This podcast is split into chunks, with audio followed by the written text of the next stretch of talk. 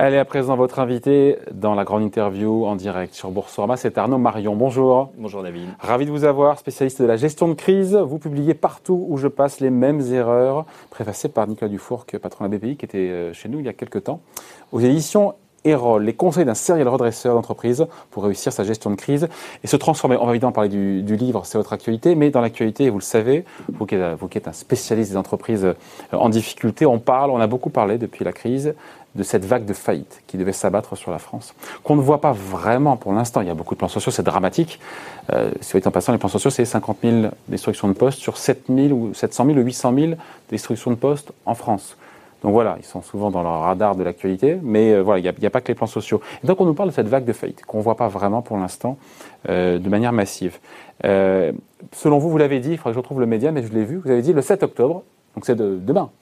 Le 7 octobre, vous l'avez daté, tout pourrait changer. Avec, euh, pour le coup, euh, une journée noire pour les fêtes. Expliquez-nous un petit peu, parce que là, vous avez pris un risque là, sur cet octobre. J'ai pas, exactement, j'ai pas exactement dit ça. Ah, il faut, toujours se méfier des titres qui sont repris. Vous tapez Arnaud Marion cet octobre, Il n'y a pas de souci, c'était dans Challenge, et, euh, en, juillet, et je, et je le maintiens. En ah. fait, ah, il y avait euh, des dispositions qui ont été prises euh, pendant le Covid pour euh, éviter d'avoir cette vague de faillite et donc du coup les entreprises avaient cette possibilité de ne pas se déclarer en cessation des paiements mmh. et ce sursis se terminait le 23 août. Donc si vous comptez les 45 jours dans lesquels vous devez vous déclarer, vous allez du 23 août ah, au 7 octobre. Ça veut dire ça en fait. Et, donc qu'est-ce qui se passe potentiellement C'est pas demain? Demain, demain c'est pas une date coup près, c'est-à-dire que depuis le 23 août, les entreprises qui étaient en cessation des paiements devaient euh, absolument se déclarer, parce que vous savez que c'est une obligation mmh. du chef d'entreprise. Euh, c'est donc le début des faillites. En revanche, c'est l'heure de vérité pour les faillites? C'est le début. Oui, bah, c'est l'heure de vérité parce qu'on passe d'un système d'exception et on va aller vers de plus en plus un système de normalisation. Mais en fait, les chiffres ne montrent rien de tout ça. Ils sont même plus bas que la normale. L'an dernier, euh, c'était une bonne année euh, de croissance. 50 000. Il 50 000 faillites. On est autour de 50 000 Autour de 50 000. Et puis, euh, ça monte un peu plus selon les, soubresauts de l'économie. Et là, on est, on est à un rythme inférieur. tout le monde le dit, et je le pense volontiers, que l'an prochain, en 12 mois glissants, on va passer certainement sur un rythme de, de 70 000. Donc 20 000 de plus qu'une année normale. Mais pour l'instant, on voit rien venir, mais c'est un faux calme et c'est un faux plat. On voit rien venir. Pourquoi? Parce qu'il y a des soins palliatifs qui sont organisés euh, par l'État. On en parlait avec Jean-Marc Vittori tout à l'heure. C'est-à-dire qu'en fait, vous avez d'abord le PGE. Euh, je rappelle qu'il y a eu 120 milliards euh, d'injectés dans l'économie. tant mieux. Hein. Dont une grosse partie qui est thésaurisée, comme vous l'avez entendu, hein, entre 80 et 100 milliards. C'est comme les ménages. Le hein. patron de la CPME nous l'a dit, ça, effectivement. que. Oui. Beaucoup d'argent avait été... thésaurise, c'est l'épargne de précaution des entreprises, qui est quelque chose de nouveau. Euh, mais cela dit, c'est normal. Entre mars et mai, personne ne pouvait savoir comment ça se déroulerait par la suite.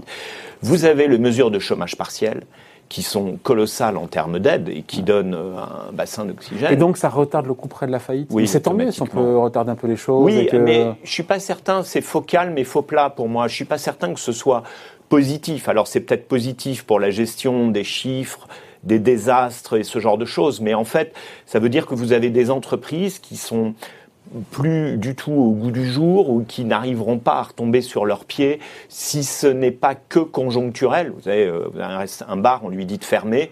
Le jour où il rouvre, il remarche de bah nouveau. Oui.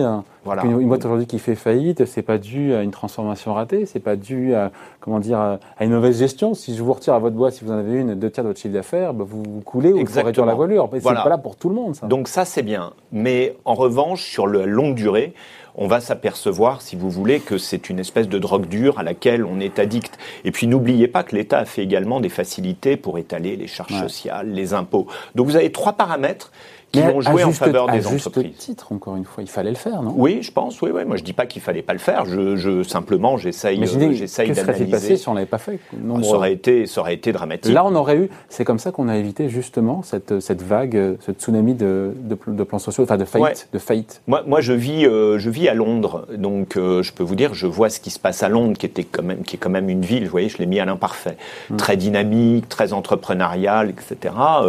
Bah, les restaurants, ce genre de commerce, ils n'ont plus, ils ont pas de PGE. Ils ont eu un régime de furlough scheme, qui est un régime de chômage partiel, et puis c'est tout. Voilà, rien d'autre. Vous avez des chaînes comme Prêt à manger, ils sont à moins 85% dans la City en termes de chiffre d'affaires et moins 70% sur Londres. Bon, et sur les faillites en France, après on passe à autre chose. Donc on, tout, reste à, tout reste devant que... Oui. Oui, on pousse les mesures palliatives poussent le problème devant. Moi, et les étale peut-être aussi, ce qui est peut-être pas. Ça va les étaler dans le temps. Euh, ce sera moins, ce sera moins douloureux. Ça va permettre d'imaginer aussi. Euh, on le voit bien, un certain nombre de, de dispositifs euh, de transition. La grosse vague. N'oubliez pas que la crise de 2008, hein, ça a duré pendant 2-3 ans à peu près les restructurations d'entreprises.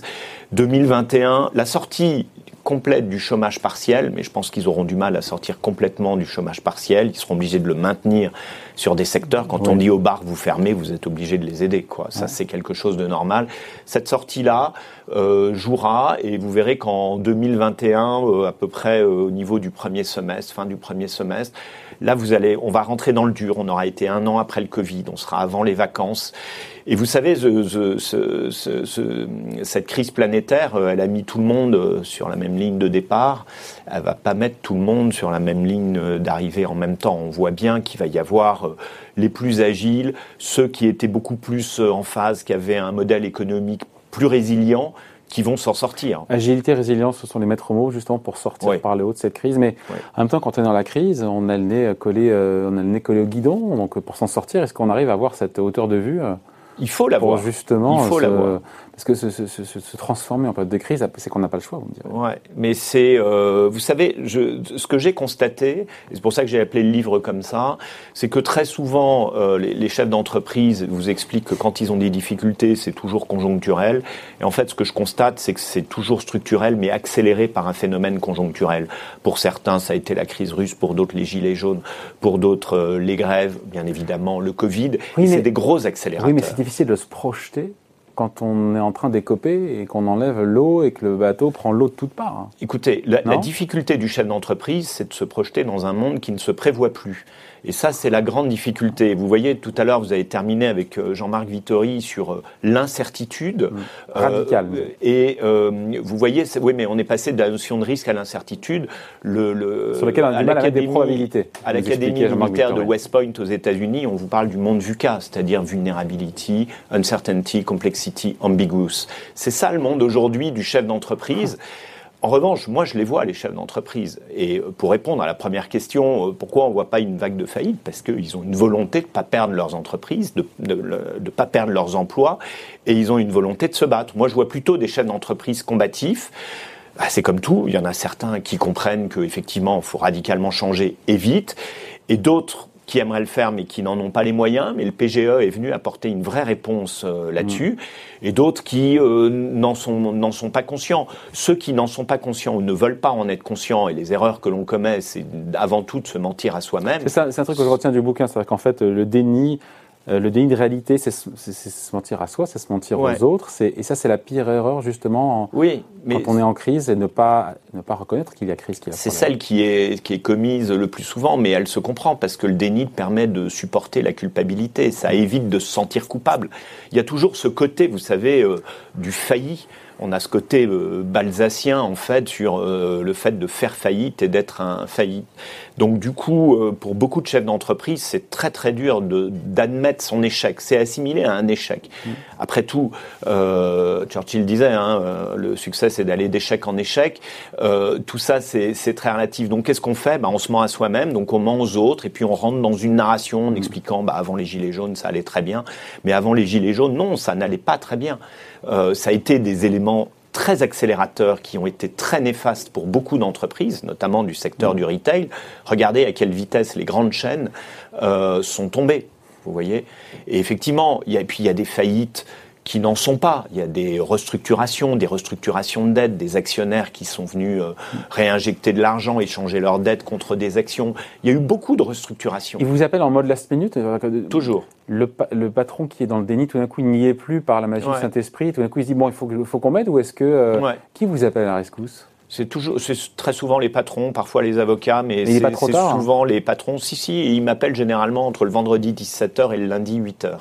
C'est-à-dire comme si euh, le week-end était une espèce de mur absolument infranchissable et que là ils se disent ok, je peux pas faire autrement. Donc c'est vraiment une grande classique. C'est très dur cette décision de, de, de se dire j'ai besoin d'aide parce que euh, je suis en difficulté.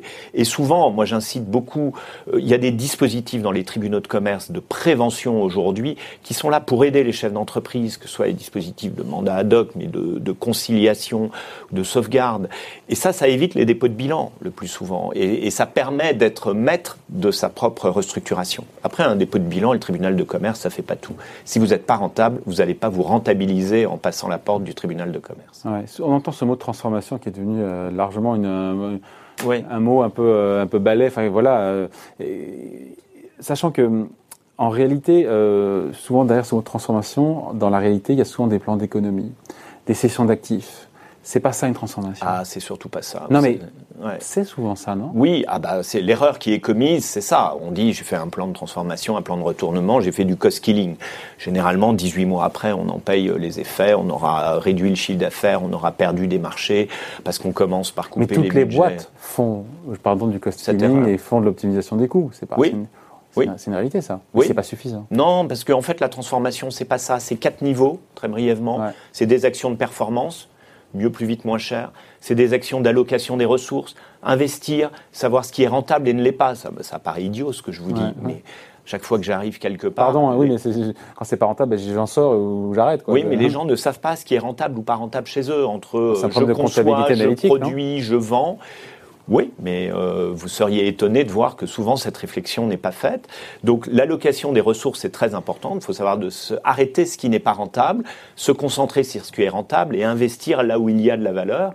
Mmh. Et puis vous avez un troisième niveau qui est le niveau euh, du go-to-market, qui est le niveau de la, du client, des besoins et de l'évolution de ses besoins. Et c'est ce niveau-là qui vous permet d'avoir l'expérience utilisateur, l'innovation, le digital. C'est là où ça intervient. C'est-à-dire moi je n'aime pas les comme vous les tartes à la crème de il faut se transformer numériquement, mm. tout ira bien. Non, c'est un ensemble. On a vu comment des acteurs ont émergé euh, pendant cette crise. Zoom, il va me parler de Zoom. Je vais vous parler de Zoom parce qu'ils avaient euh, ce qu'on appelle un go-to-market qui était très simple. Et puis vous avez un quatrième un niveau. go-to-market, hein Le go-to-market, le fait de, le rapport avec son marché, donc le l'adéquation avec les besoins de sa clientèle. Et ça, ça rejoint le, le challenger qui a disrupté des acteurs qui étaient là avant dans la visioconférence. Exactement. Voilà. Parce, parce, que la il, y avait, il y avait les Microsoft, il y avait euh, les Google, et pour le coup, ils se sont fait dépasser. Exactement, parce qu'avant, la visioconférence, vous le savez, hein, c'était un écran sur le mur dans une salle de réunion où il y avait le système de visio, et puis tout d'un coup, c'était sur son portable ou, sur son ordinateur. C'était quoi la clé du succès pour, euh, de Zoom là?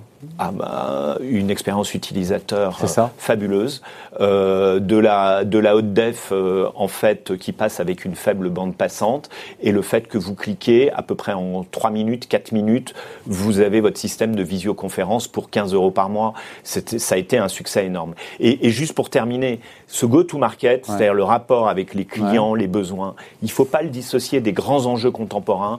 Là aussi, vous allez me dire, c'est tarte à la crème, climat, biodiversité, partage de la valeur. Mais pourquoi? Parce que les générations Z, celles qui sont nées à partir de 97, sont en train de fabuleusement changer la donne. En 2025, génération Z, millénials, c'est 75% de la population active, d'accord? Et, il ne faut pas oublier que ce... Ouais, ouais, mais c'est énorme. 75% de la population active en 2025. Mais ça va très vite ça va très vite. Ça Vous va êtes sûr de très calcul, là? Ouais, ouais, ça va très très vite. Et vous allez voir, et ce sont ces générations qui sont en train aujourd'hui de, de vous dire ça c'est bien, ça c'est pas bien, et qui sont en train de pousser les choses. Donc si aujourd'hui vous fabriquez les choses comme avant et que ça marchait très bien, mais que tout d'un coup on considère que ce n'est plus cohérent avec les grands enjeux contemporains, demain, vous n'aurez pas, euh, vous ne serez pas une entreprise durable parce que vous ne serez pas responsable. C'est là où vous rejoignez cette notion-là se réinventer encore une fois, mais ça prend du temps, se transformer. Ouais. C'est pas on vous appelle en mode last minute, mais derrière ça prend un temps. Ouais, il faut il faut un vrai plan de transformation. Il faut 18 mois pour l'implémenter, quelque chose comme ça. Ah pour commencer à l'implémenter ou pour l'avoir implémenté? Non, pour euh, vraiment l'implémenter. Ouais. Après, il y a des choses euh, qui ont des retours sur investissement plus longs, comme euh, l'investissement. Mais il n'y a pas de transformation sans acteur du changement. Pas de changement sans, acteur du changement. Il faut le faire avec ses salariés. Ouais, c'est ça. Pas faire, faire adhérer les équipes. Ouais. Pas d'extérieur, en même temps, vous venez de l'extérieur, vous Oui, pas d'extérieur. sauf vous. C'est-à-dire, non. C'est-à-dire, vous avez besoin de l'extérieur pour venir donner de la méthode ou oxygéner, au contraire. Mais surtout, si ça vient pas de l'intérieur, c'est pas une vraie transformation, parce qu'on a besoin des sachants. Des sachants qui sont à, l'intérieur de l'entreprise. Et c'est pas aujourd'hui, c'est pas dans les PME. C'est pas la pratique. On pense, aux grands groupes, mais dans, même dans les PME, les ETI, il n'y a pas cette. Euh, c'est pas la pratique. il faut, c'est pour ça qu'on dit euh, dialogue social, RSE. Alors c'est des grands thèmes fourre-tout. Non, faut impliquer les syndicats, il faut impliquer les collaborateurs. C'est la façon de responsabiliser. C'est la façon de réfléchir avec des gens. Qu'est-ce qu'ils disent les patrons que vous rencontrez, que vous conseillez quand vous leur dites ça ils sont, Il faut leur faire comprendre et après ils comprennent euh, et ils voient les effets parce que vous faites adhérer les gens. Le changement est mieux accepté s'il est partagé. Vous savez, le plan stratégique que vous remettez en disant qu'il faut implémenter ça, ça ne marche jamais. C'est l'échec assuré, si vous voulez. Donc, pourtant, ça, reste une monnaie courante, ça, comme pratique, non? Oui, mais c'est pas forcément euh, les grands plans stratégiques, vous savez, avec les noms type Goldorak, euh, etc. et euh, généralement 2025, 2030 hmm. ou 2050. Dans les grands groupes, on n'a que ça, pardon. Il n'y a que ça. Ouais, je suis pas persuadé euh, que ce soit bien. Je pense que c'est beaucoup mieux quand la réflexion vient de l'intérieur. Moi, je dis toujours, c'est une maïotique. Hein. Euh, je prends ce terme socratique euh, de la philosophie grecque. Mmh. C'est l'art d'accoucher les esprits. Pourquoi? Parce que ceux qui travaillent, ce sont les gens qui sont au plus proches des détails et qui connaissent le fonctionnement de l'entreprise. Donc, on a besoin d'eux. Et c'est une façon pour eux d'implémenter la transformation qui sera décidée. Est-ce que cette crise euh, sanitaire, qui n'est pas terminée hein, évidemment, est-ce que ça va vraiment rebattre les cartes au-delà d'on voit des secteurs qui sont en souffrance, en difficulté, d'autres qui se portent à peu près bien, d'autres qui vont vraiment mieux? Est-ce que au sein des secteurs, vraiment, les cartes vont être rebattues ou, euh, ou pas? Énormément, énormément. Parce que là, les, les entreprises ont. Donne-moi quelques exemples les entreprises ont compris que agilité et organisation apprenante, c'était des choses qui étaient nécessaires. Et vous seriez étonné, moi je les vois, les chefs d'entreprise. J'ai été au contact de plus de 2000 chefs d'entreprise depuis le 15 mars. Euh, vous seriez étonné de voir à quelle vitesse il y a eu cette volonté de se battre, mais cette agilité qui a été faite. Donc c'est plus sur la, c'est beaucoup plus sur la méthode. Après, il y a des secteurs, si on parle des secteurs, mmh. parce que tous les secteurs sont différents, qui sont obligés de se remettre en question fondamentalement et beaucoup plus vite que ce n'était prévu, comme le secteur euh, de l'automobile ou le secteur de l'aéronautique. Moi, je trouve que la grosse erreur dans l'aéronautique, c'était d'avoir coupé les investissements. Parce qu'au contraire, je ne pense pas que le trafic aérien s'arrête. Je pense mmh. que pendant deux ans, euh, trois ans, euh, enfin ce que disent les experts jusqu'en 2023, ça va peut-être être beaucoup plus compliqué. Mais au contraire, les avions avec des faibles émissions carbone, ce genre de choses, c'est ça qui est devant Mais les boîtes, pardon, quand elles sont en difficulté, qu'est-ce qu'elles font? Elles resserrent les coûts, elles coupent les investissements. Enfin, c'est pas c'est pas un passage obligé, ça? Mais on n'a jamais eu autant d'argent sur la planète. L'argent est devenu une commodité. D'accord? Et moi, quand j'entends d'ailleurs euh, parfois des économistes ou des commentateurs disent euh, tout ça se fait avec de la dette, moi j'ai tendance à dire non, ça se fait avec de la monnaie. On imprime de la monnaie comme avant. Il faut juste que cette monnaie soit productive, qu'elle serve à quelque chose. Oui, voilà. Mais en tout cas, de l'argent, il y en a. Les fonds d'investissement regorgent d'argent les États regorgent d'argent, ils n'ont plus qu'à l'imprimer, si vous voulez. Donc oui, c'est pour ça que je dis, et ça reprend la, discussion d'avant sur euh, les plans d'aide de, l'État mm. et ce genre de choses, il faut flécher pour transformer les entreprises vers des modèles durables, pour euh, des entreprises qui soient plus résilientes, plus grandes, plus fortes. Mais même des PME, encore une fois, qui au quotidien ont le nez collé au guidon, et qui ne se posent pas ces questions, et quand souvent elles, elles doivent se les poser. Elles doivent se les poser. C'est pas facile quand on a déjà beaucoup de choses à gérer, quand on est, chef d'entreprise. C'est très compliqué. Et d'un autre côté, moi, je suis euh, assez optimiste parce que les chefs d'entreprise sont avant tout des entrepreneurs. Et, et, là, ils ont, vu, ils ont compris très très vite les choses. Vous savez, le, le 15 mars, hein, le 16 mars, il y a des entreprises qui travaillaient, qui faisaient du chiffre d'affaires, il y en a d'autres qui n'en faisaient pas. Et je pense que beaucoup, pour beaucoup d'entre elles, ça les a fait réagir. Partout où je passe, les mêmes erreurs. C'est signé Arnaud Marion, préfacé par Nicolas Dufour, le patron de la BPI. Lire aux éditions Erol. Merci beaucoup. J'y pense à un truc.